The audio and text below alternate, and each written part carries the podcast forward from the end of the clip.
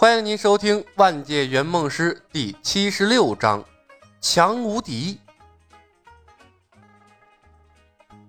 五分钟的防护罩消失，木星仍在一件一件的往下脱衣服。李牧无奈的摇摇头，不再理他，给自己施加了一厘米漂浮术。顿时，他的脚底一轻，整个人浮了起来，轻飘飘的感觉，浑身都不受力。他低头看脚面，根本看不出他飘了起来，就像仍然站在地上一样。坑爹的技能，到底还是不如飞行术啊！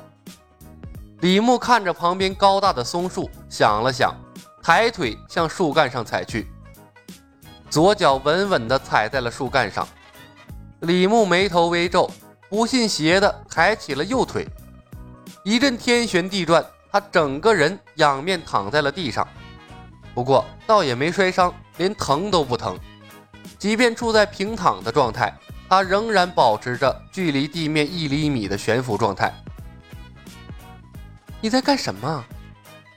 李牧的神操作看呆了木星，他下意识地问：“试试看能不能走上树。”李牧手一撑地，站了起来。看来一厘米悬浮术说的是垂直于地面的一种状态。向左、向右、向前、向后都不行，这便断绝了他登墙上树、飞檐走壁的念头。神经病！木星摇摇头，继续和他的衣服战斗。远远看到病殃殃的令狐冲走进了人群之中，李牧知道自己不能再等下去了，他抽出了青莲剑，转头吩咐木星：“我去外面和向问天交个朋友。”你在这边藏好了，等会儿我回来找你。不等木星回应，李牧手里的青年剑在地上一点，两倍于常人的力量施加于地面，反向作用力之下，他就像划船一样飘了出去，速度之快，竟在空中留下了一道黑色的残影。眼看快要撞到前面的松树，李牧手疾眼快。空着的手在树干上一撑，又折向了另一个方向。如是再三，眨眼间，李牧已经冲出了松树林。什么鬼？木星呆呆地看着李牧离开的方向，魂不守舍的把拖到膝盖的毛裤又拽了上来。从防护罩撤掉以后，李牧的状态就不太对劲儿。如果他没看错，那家伙是飘出去的吧？一直以来，在木星的心中，李小白虽然滑头的有些过分，但表现呢还算是个正常人。但当防护罩去掉之后，他整个人都变得不正常了。刚才神神叨叨的，竟然想走到树上去，后来干脆直接飘出去了。该不会这树林里有什么脏东西吧？有鬼的念头冒出来之后，就再也压抑不住了。若是在现代社会，木星肯定不会这么想。但这里是笑傲江湖的世界，那谁知道国情一样不一样啊？冷风吹过，黑漆漆的松树微微摇晃，发出呼呼的声音。木星脸一白，禁不住打了个哆嗦，左右张望了一番，也顾不得身上仍然穿着七八件衣服了，飞快地捡拾起地上的衣物。他身上阳气弱，人多的地方应该更安全一点。妈了个波的，这时速能有百公里了吧？平野上，李牧用青莲剑撑地，止住了前行的状态。小心脏啊，砰砰砰的跳得飞快，太他妈刺激了！东方不败估计也就这速度吧。李牧暗自庆幸。从魏子琪那儿赚来的圆梦币加给了精神，而没有继续加给力量，不然的话，那刚才十有八九反应不过来是要撞到树上的。这一厘米漂浮术，那简直是赶路神器呀！有了它，天下大可去得，再也不用为动辄百里、千里的路程发愁了。享受到了一厘米漂浮术的好处，李牧又想到了他的另一项技能。千年杀，然后，一个可怕的想法突然从他的脑海里冒了出来，压也压不住。嗯，试一次。李牧默念：“闯荡江湖，总不能连自己的技能都不熟悉吧？”他搜罗场上的江湖人物，然后锁定了目标。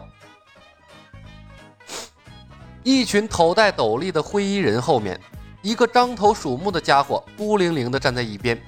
手里拎着一把柳叶刀，眼睛不时地在人群的女侠身上飘来飘去，偶尔露出猥琐的笑容，一看就不是个好东西。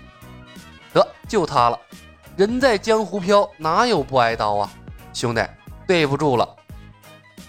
瞅准了选定的目标，李牧拔起青莲剑，发动了技能千年杀，嗖的一声，就像是被吸了过去。李牧还没反应过来，已然出现在了那獐头鼠目的汉子身后。噗！青莲剑，青莲剑精准无误的从他的身体侧后方戳进了最柔软的所在。剑身刹那间，剑身刹那间没入了多半截。千年杀，犹如千年之死般痛苦。嗷呜一声啊！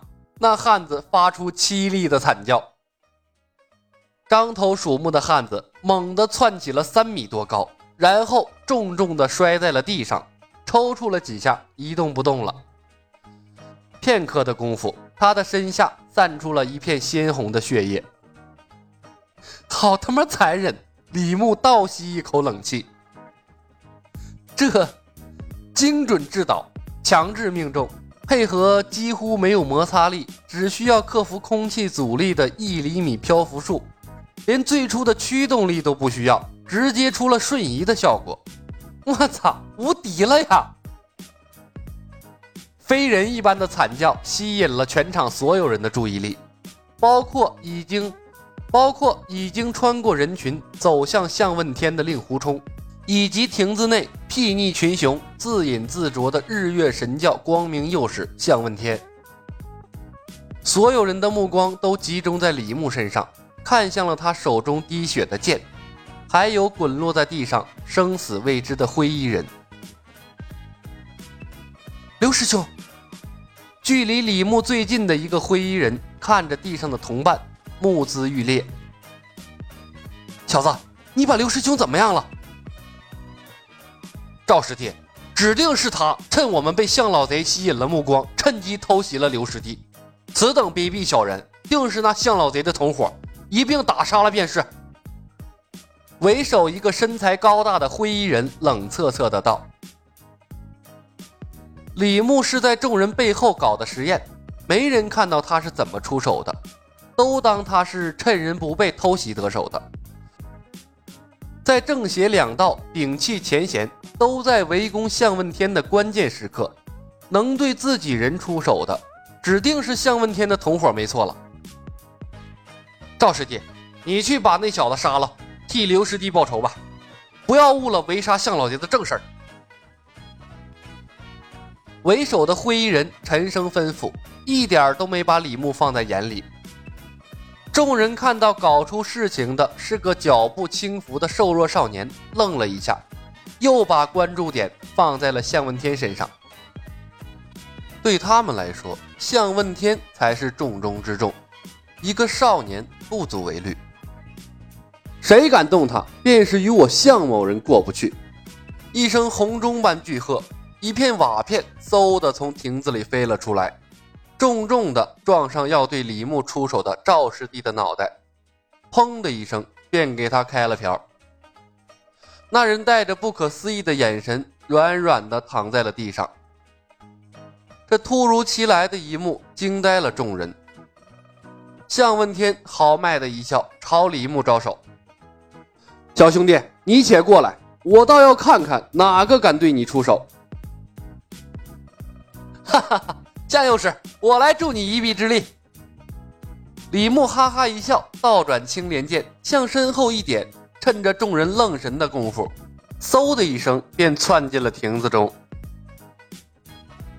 本集已经播讲完毕，感谢您的收听。